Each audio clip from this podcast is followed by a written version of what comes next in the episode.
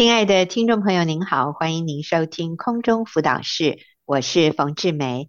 今天我再一次请到了小溪姐妹来到节目里面啊。她上次跟我们谈到她怎么样跟男朋友认识，最近要进入婚姻。她上一次讲的题目是等候主为我预备的王子。那今天呢，我继续请她来跟我们分享。那她的题目是。人像立牌的迷惑，人像立牌的迷惑。小溪你好，双姐好，听众朋友大家好。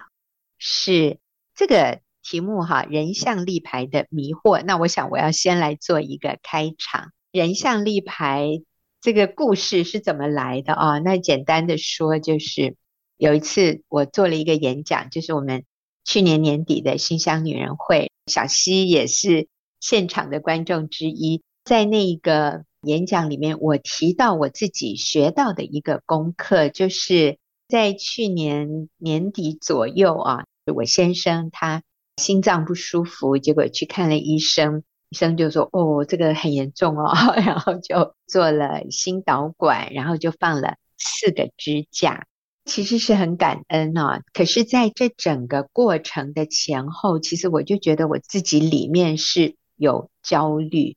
那个焦虑就是，哎呦，我是不是很有可能随时会做寡妇哈？我会不会丧偶啊哈？因为这个心脏病都是比较严重的，在整个过程里面，就是手术的前后，我发现我里面是常常像惊弓之鸟那种，非常的容易受惊吓哈。就有一天晚上，我就做了一个梦，这个梦呢，就是。我在一个类似像民宿的地方睡觉，然后我就突然惊醒过来。我在梦里面的那个情境啊，就是哎，我醒过来，然后我就发现为什么在那个房间里面站了一个人啊，站了一个男的，而且呢，他眼睛就这样看着我，哇！我就心里想，这怎么一回事啊？虽然他跟我是有一点距离的，他不是很靠近我的站着，但是我就是。远远看到他站在房间里，我就吓得哈，二话不说，我在梦里面了哈，我就抓着我包包，我就往外冲，跑在一个很窄的巷道里，我就在飞奔啊，没有命的跑啊，因为我怕那个人会追上来，他会做对我不利的事，所以我就一面跑，然后就有几次我回头，我看他有没有追上来，哎，奇怪嘞。没人，因为那个巷子哈就空空的，就我一个人在跑，那个人竟然没有追上来，然后我就有点安心了。这个时候我突然我就醒过来，当我醒过来以后，我觉得上帝透过这个梦来解开我心里的一些问题，因为我仔细回想，我发现那个男的哈从头到尾其实他没有移动，诶，他就是固定的站在那里，他连。眼球都没有转动，我后来再回想，我才发现，我觉得他好像是一个人像立牌。各位听众，你知道什么是人像立牌吗？就是有的时候我们去一家衣服店呢、我们就会看到他们放一个一个木板的人在那里，那是可能是某一个明星的，他的 size 是跟真人的 size 是一样的、哦，所以看起来非常真。可是你再仔细看。它就是一片木板而已，它没有生命，它是不能对我们带来任何伤害或者影响的。可是如果你以为他是一个真人的话，你就会有不同的反应，是吗？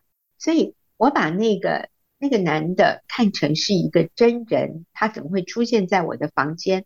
那当然我就恐惧万分。可是当我想，哎，他只是一个人像立牌耶，他不能对我。造成什么伤害的时候，哎，我就立刻觉得心里安定下来，我就不再害怕。我这时候就想到说，其实魔鬼撒旦就好像那个人像立牌，他常常在我们心里放下很多的假的讯息，像你先生随时会死，这样听起来好像也有一点合逻辑了，因为他是心脏病嘛，你随时。你就等着守寡吧，你就等着丧偶吧。你知道我那时候担心到哦，我就想到说，哎，我们家好多东西都是要换电池的，像我的瓦斯炉也是要换电池的。我到现在那个瓦斯炉的电池是放在哪里，要怎么换，我都不知道。那你就知道我平常是多依赖我的先生。所以当我想到如果他不在了，所有的这些 车子的什么安全检查，什么都要我去做的时候，我就觉得好焦虑、好恐慌，但其实这些就是魔鬼放的一个人像立牌，要吓我。好，那重点是我们的小溪，可爱的小溪呢，他后来跟我说，他说：“冯姐，我觉得那个人像立牌的例子对我很有帮助。”我说：“是哦，啊，你生命中也有人像立牌哦。”他说：“有。”好，那小溪，你跟我们说说看，你从这样的一个。例子里面，你得到什么帮助？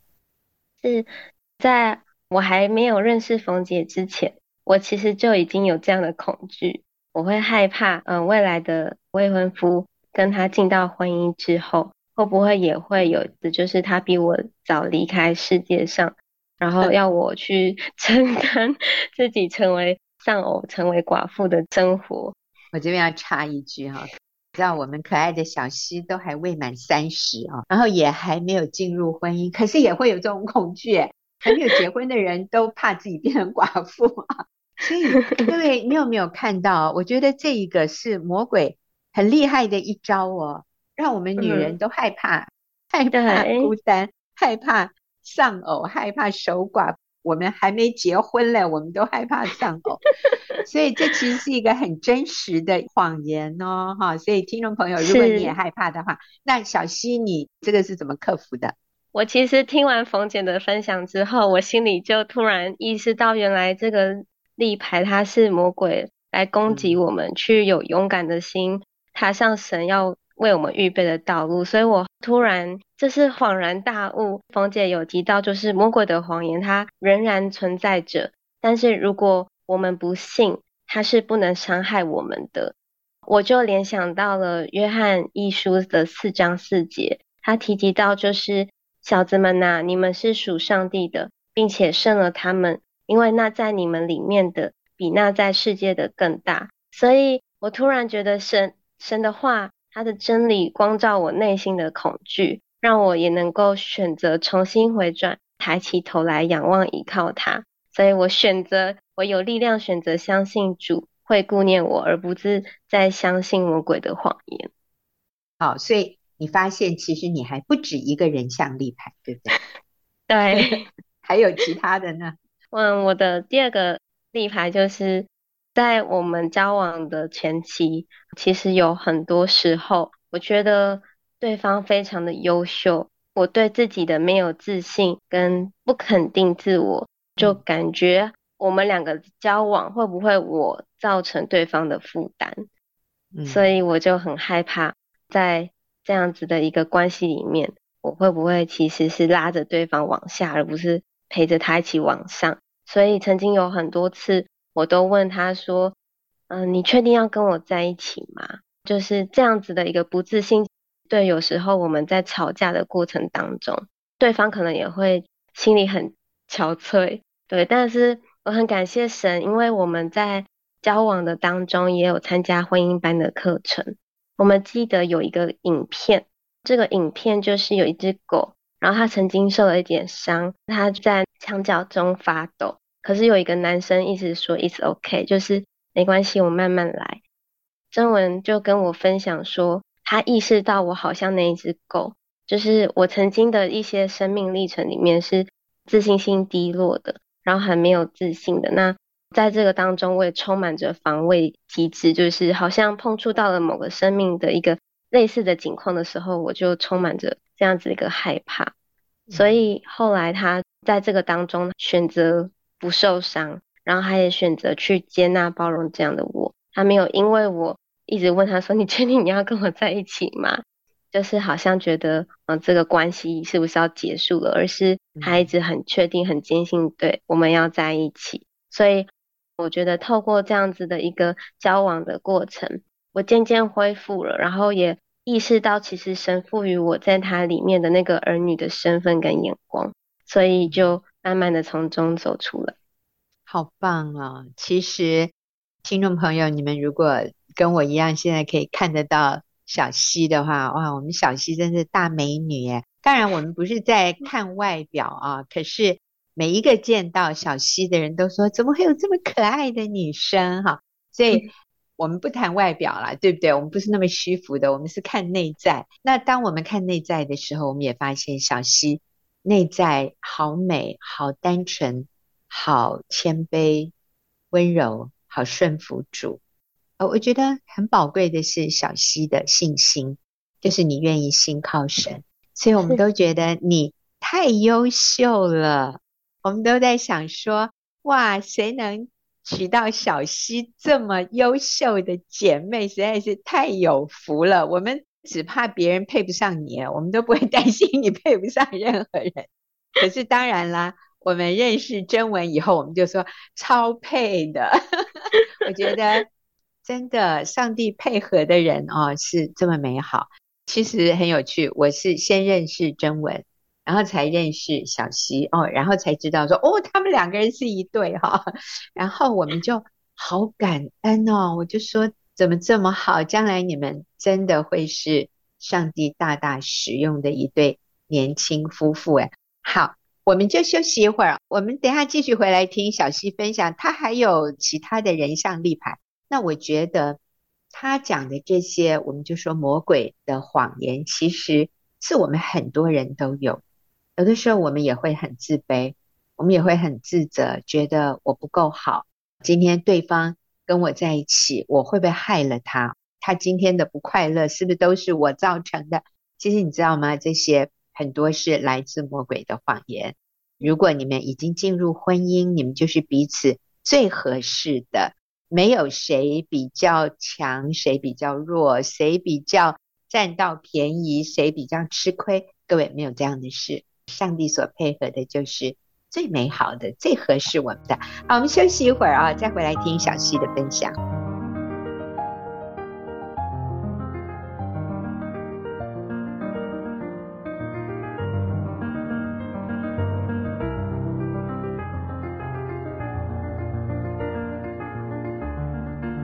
好，那我要继续请小溪跟我们分享人像立牌的迷惑。所以还有什么人像立牌？就是一些谎言呐、啊，就是有一些想法、一些观念，当我们一想到，我们就很担心的。我们说人像立牌，意思就是其实它是没有办法伤害我们的，那是魔鬼放在我们里面的一些叫假讯息，我们说是一些谎言哈。可是如果我们相信了。那个真的会对我们是很大的威胁，所以我们要去分辨，这个是谎言，这个不是从神来的，我要拒绝。好，那小溪，你的下一个谎言是什么？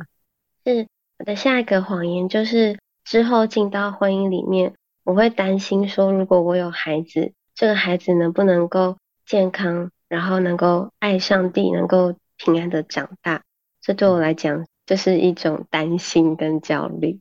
面对这个困难的当中，我觉得我听学员传道会，嗯、许多的分享里面，一开始我也还是会很焦虑。但是当我发现他是一个立牌的时候，我突然意识到，其实孩子是上帝托付给我们的产业。所以，当我们把未来我们真的有了这个孩子，我们把他带到上帝面前的时候，上帝会带领他的成长，也会让我们就是。有智慧的去陪伴这个孩子，去教养他，因为这个孩子是属于上帝的，所以我们不用过度的焦虑，说自己能不能够成为这个孩子的帮助，或是能不能够带这个孩子健康长大，因为这个孩子是属于上帝的。嗯，是，所以我只需要做我该做的，那剩下的我们就交托给主，主要为他负责，主只要我。为我能做的事情负责就好。所以，小溪，你有的这样的一个担忧哈，其实每一个妈妈都会有。小溪现在根本还没结婚，那更不要说 有没有怀孕、有小孩，都还没发生。可是我们就会好像为未来担忧。而其实我发现这是一个很普遍的现象。这个并不是一个好现象，可是这是一个很多人都会有的，包含我自己在内。当年我的孩子还小的时候，我也常常会怀疑我自己，我能不能把他们带大？他们会不会死在我手里啊？就是我好像很不会照顾小孩的感觉。其实这些都是所谓的人像立牌。如果上帝给你孩子，你就绝对有能力可以做好上帝给你的这样的一个托付啊。所以我们要去辨认，说，哎，那是一个立牌耶，那就代表那是一个谎言，我不能相信他。好，那。还有一件事情，我要请小溪分享的哈，就是因为小溪的未婚夫现在是在澎湖啊，在澎湖工作，所以结婚以后，那小溪应该是结婚以前就会先搬到澎湖去，就是在登记之后，对，先先去登记结婚之后就搬到澎湖，呃，但是我知道。很多年轻人就是异地谈恋爱、远距恋爱，然后决定要进入婚姻以后，常常会因为工作的缘故或者方便的缘故啊，因为我的娘家在台北呀，啊，或者是我的工作在台北呀，我们就会想，诶，那是不是我们就周末见面就好了？平常。我还是在台北，然后对方在澎湖，然后我们就周末要么是我飞过去，不然就是他飞过来。那其实有的时候还没有澎湖那么远哦，有的时候就是可能台北桃园、台北新竹都会有人做这样的决定，就是我们不愿意放弃我们原本的一个生活环境或者一个很好的待遇的工作，我们就变成。呃，叫什么夫妻啊？啊，周末夫妻啊，然后觉得这样子也蛮好的啊，或者一个礼拜见两次面啊，呃，礼拜三就回去一次嘛，哈，那或者会再算看我礼拜五回去，我礼拜六，然后礼拜天晚上我们都还可以在一起，然后礼拜一我再到我工作的地点，那一个礼拜有三个晚上在一起，应该已经不错了吧？啊，就是。没有一种觉得需要在一起生活的这样的观念，但是小西跟未婚夫不是这样想，你们的想法就是一定要生活在一起，住在一起，所以花很大的麻烦要搬家，要运东西。那你为什么会有这样的一个观念？就是先生在哪里，家就在哪里。这个背后的原因是什么？是在思想这个背后的原因的时候，我意识到，就是圣经其实有说一句话，就是离开父母，二人成为一体。那这个一体其实它需要就是我们实践出来。嗯，我跟真文的婚姻辅导也提醒我们，就是当我们进到婚姻之后，我们就是一个伙伴，我们就是一个战友。那在这样子的一个身份的转变里面。我们是战友诶，战友怎么可能会在不同的地方？我们一定是一起作战，或是一起的在及时当中去给予对方当时急需要的帮助。所以这一定是要在一起。我觉得直接放下自己的这样的一个舒适圈，跨出去的那一步，其实会让我们虽然一开始可能整个环境、整个交友圈都不一样，会觉得很担心能不能够适应。但是我们可以知道，就是上帝他陪伴着我们去走这条路，然后我们其实是不孤单的，而且这个对象是神为我们所预备的，所以我们可以很放心的知道，这一定是给我们最好的。我们能够在未来的路途当中，我们能够彼此的相伴。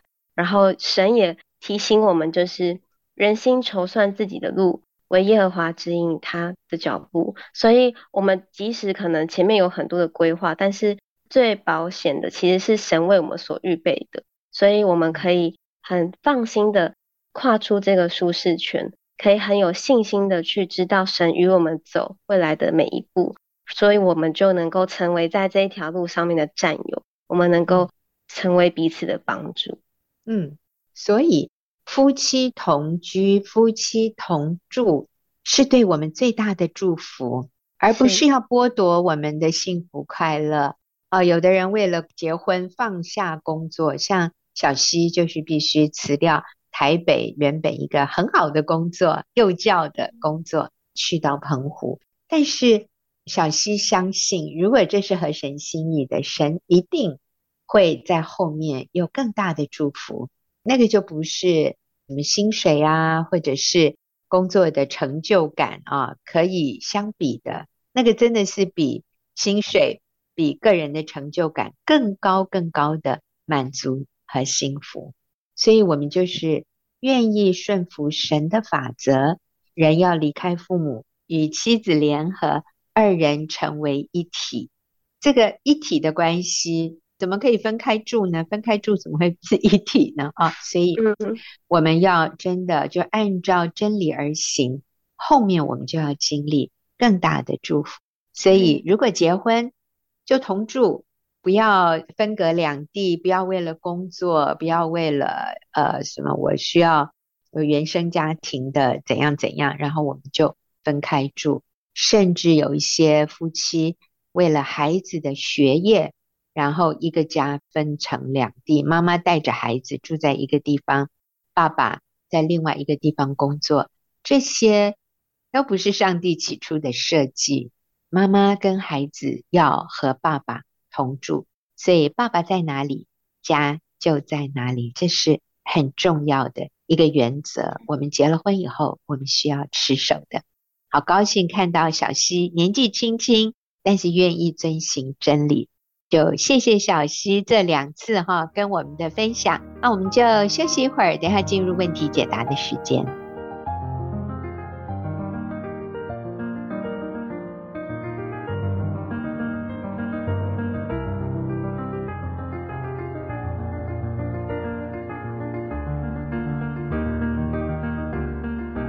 好，现在进入我们问题解答的时间。今天我请到的是学员传道会家庭事工的童工谢忠心和温佳琪姐妹，他们是夫妇，忠心跟佳琪，你们好，大家好，红姐好，大家好。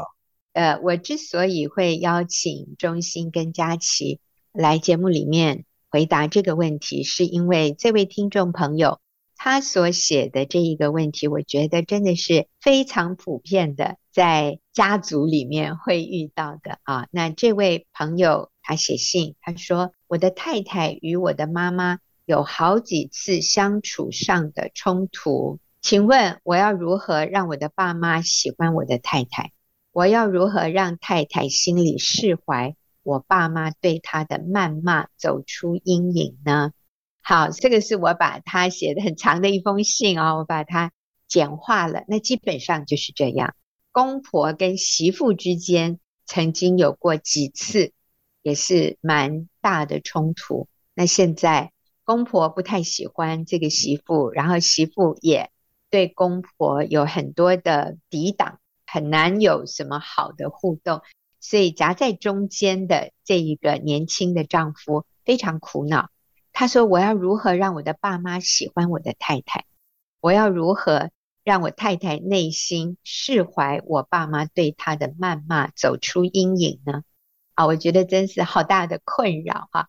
那我请到中心佳琪，是因为佳琪最近在小组里面分享她在娘家的相处上面，她也遇到类似这样的问题，就是她看到。弟媳跟妈妈，就跟婆婆之间，好像也有一些疙瘩，然后跟这些姐姐们啊，这些大姑小姑之间，好像也有一些心结。那当我们面对家人有这些情况的时候，我先要提一个重点，就是我不能改变别人，我只能改变我自己。我多么希望我妈妈跟媳妇能够好好相处。我多么希望我的弟弟跟弟媳可以彼此相爱，可是记得我不能改变别人，我只能改变我自己。那我可以做什么呢？所以我想这样的人际关系的原则是可以应用在所有的情况里面。我们只要抓住一些重要的基本原则。好，那我就请佳琪先分享好吗？你遇到什么样的情况？好，这半年多来，娘家的房子有装修的工程，因为弟弟一家是和爸妈同住，所以也因为装修工程彼此有不同的一些想法，就造成本来婆媳就有一些张力，就更加深了彼此之间不和睦的感觉。那每一次回去帮忙整理的时候，我都会听弟弟抱怨他有多辛苦，太太有多么不成熟，不帮忙。然后两边都不讨好，妈妈这边、太太这边，那他实在很无力。听久了，我也觉得啊，我弟弟好辛苦。我弟弟的太太、弟媳怎么这么不成熟，没有一起帮忙这样，所以我也开始对我的弟媳有一些负面的感觉。那最近一次回去的时候，当然已经到整个整理的尾巴了。本来是要全家大集合，最后一起收尾。但是弟媳还是缺席了，原因是弟媳的妈妈她前一天晚上不舒服，所以她就想要带她妈妈看医生。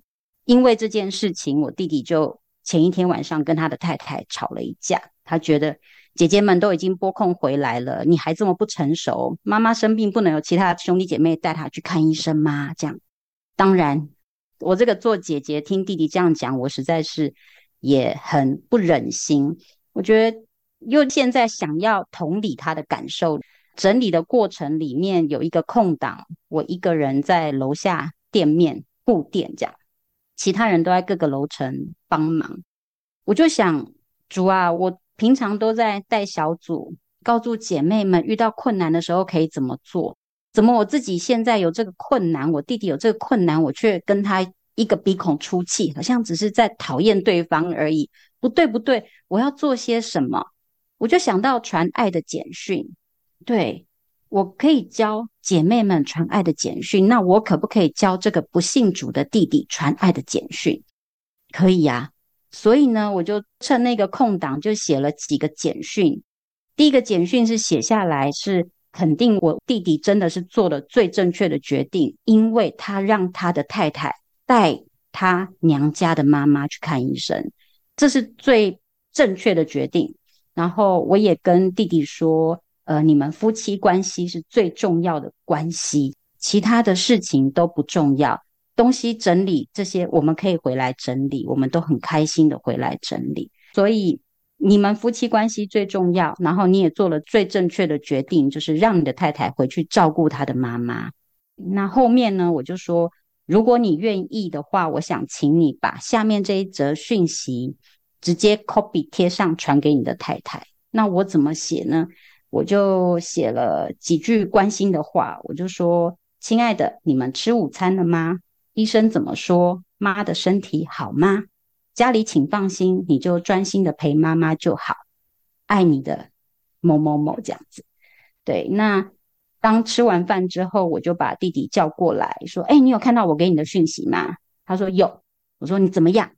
他说：“要传哦，真的要传吗？”我说：“要啊，这是挽救你婚姻的一个方法。”这样，我说：“我真的很谢谢你这样照顾家里，也照顾妈妈，在意妈妈的感受。装修工程的过程里面很不容易，家里有许多的事情需要去面对解决，太太也很不容易。”妈妈不容易，你也不容易，所以你愿意这样让你太太去是最棒的。那我就说，来，简讯 copy 贴上，要发喽。嗯，他说好，我发。对，就在那个发下去一刻，我看到我我弟弟他微笑，他好像也松了一口气，因为前一天两个人才大吵一架，他总觉得啊，他要回去就回去啊，就有一点是这种不甘心的让他回去。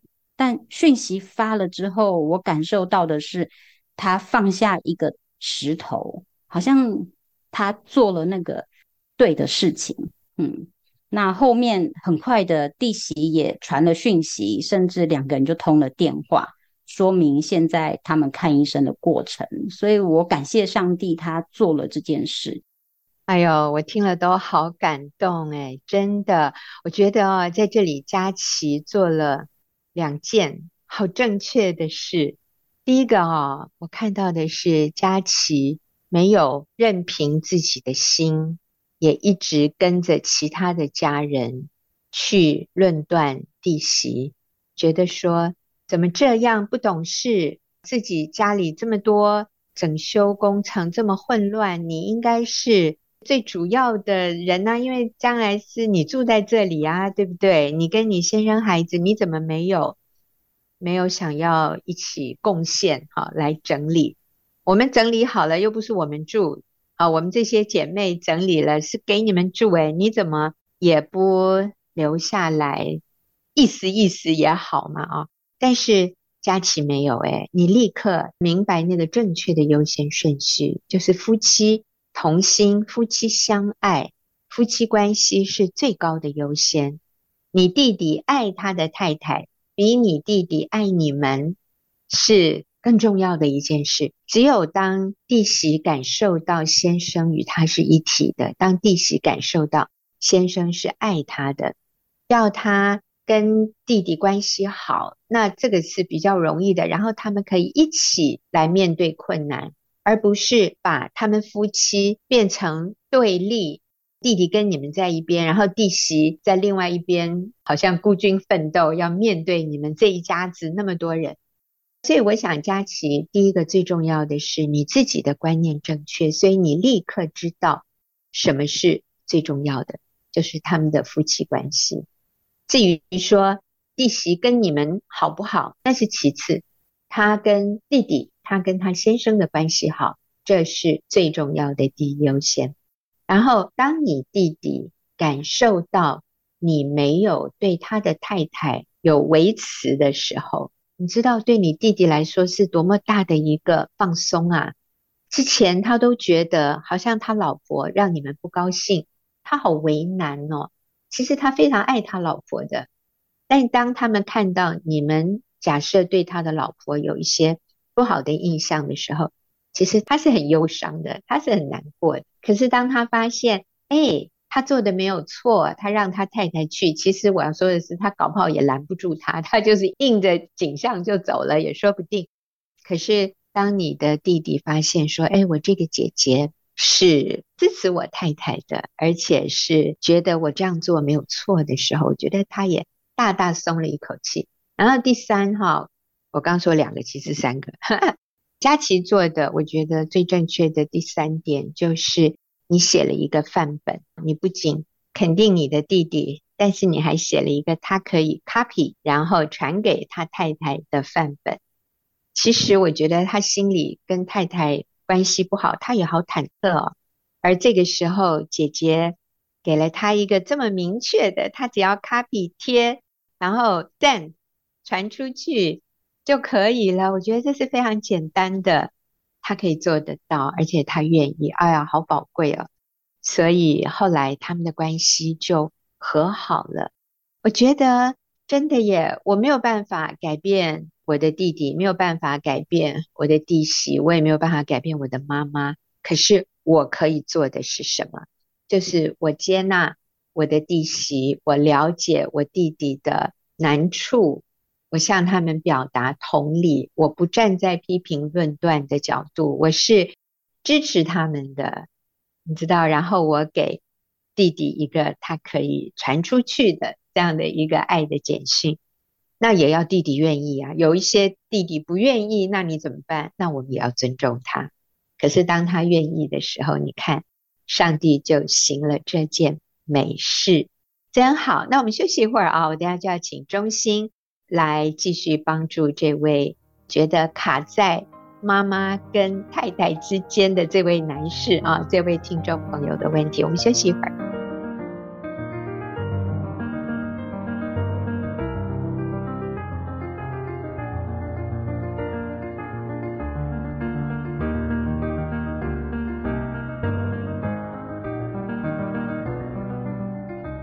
朋友，您现在所收听的是空中辅导室，我们在回答一位听众朋友的问题。他的问题是：我太太跟爸爸妈妈之间有很严重的几次冲突，那我要怎么样让爸爸妈妈更喜欢我太太？我要怎么样让我太太能够走出被我父母亲谩骂的这个阴影呢？好，那现在我们就把时间交给中心。你会给这位弟兄什么样的建议呢？是，那我想这个爸妈对太太的这个主观的意见，其实我们也没有办法叫他们不要这样想。嗯，那可是呢，我可以怎么做呢？我会建议他可以在爸妈面前多说太太的好话。嗯啊，比如说太太很用心的照顾孩子啊，那孩子也很聪明、很健康，那也可以在爸妈面前说太太把家里打理得很好啊，让我可以好好工作，没有后顾之忧。太太也很体贴我的需要，哎，我回家之后都可以吃到这个热腾腾的晚餐，很幸福哎，这样。那所以爸妈会从你的口中知道你的太太，哎，其实对你很好。那我想在很大的这个程度上面，他们也会觉得说，哦，就是慢慢的会对你的太太有一些不一样的看见，因为他们可能只看到觉得说太太好像哪里做不好，还并不知道你们夫妻相处的这个情况。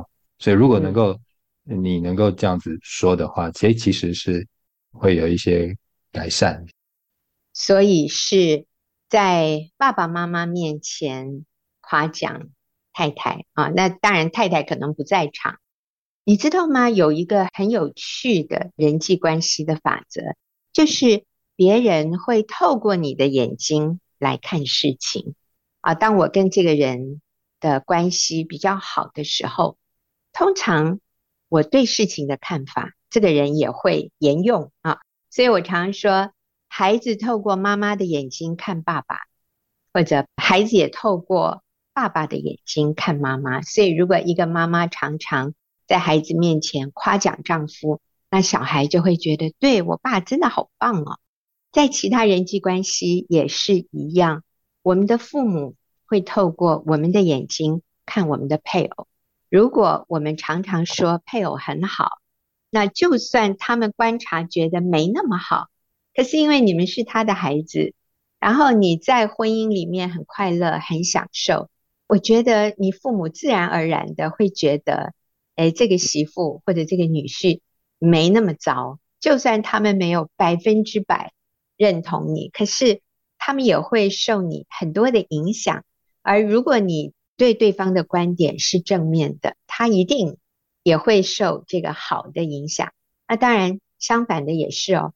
如果你常常回娘家或者回你自己父母家去抱怨、去哭诉、去求助，哦，那我告诉你，要你的家人仇恨你的配偶，那是百分之两百的事。真的，你知道，这个时候能够明白真理，然后说。哎呀，你要以你的配偶为优先，其实你太太已经不错了，或者你先生已经不错了。要能够讲出这样的话的家人，其实是很少的哈，除非他真的非常明白真理。一般的家人都会心疼你，同理你，站在你的感受上面去对你的配偶有不好的影响。所以刚中心给的这个建议非常好。中心，那他还有另外一个问题是，我要怎么样帮助我太太走出被我父母谩骂的阴影呢？啊，我想这个时候太太里面一定会有一个感觉，就是爸妈这样骂我，那你呢？你的想法怎么样？嗯，好，所以我想重要的是这位男士他对太太的接纳和肯定，虽然他的爸妈可能对他的太太有一些谩骂，但是他的太太如果持续感受到他对太太的接纳，我想只要是不犯罪、不犯法的事情，不管他做什么决定，都会得到你的肯定，那他就会越来越能够去面对你的爸妈。嗯，啊、对，你也可以在家里面，我们常常是提醒这个做先生的，你要多说肯定啊、感谢和赞美的话。我想这个也是适用，比如说，呃，你好漂亮，我好爱你啊。好，你把孩子带的好棒，谢谢你辛苦了。你可以说，生完孩子之后，你身材还是保持这么好，哇，你好厉害哦！好，刚刚跟你一起生活，每天都好幸福。哎呀，我每天都在幸福小组哎，所以 太太就会气氛会很不一样。是，中兴，你在佳琪面对她弟媳，就是他们这个娘家的一些事情里面。你也抓住机会肯定你的太太耶？你要不要说一下？佳琪会觉得说，这个弟媳啊，为什么都喜欢回娘家？是不是因为她们姐妹做不好，或者是说佳琪觉得她自己做不好？那我就跟佳琪说，不是啊，其实你们已经做得很好了。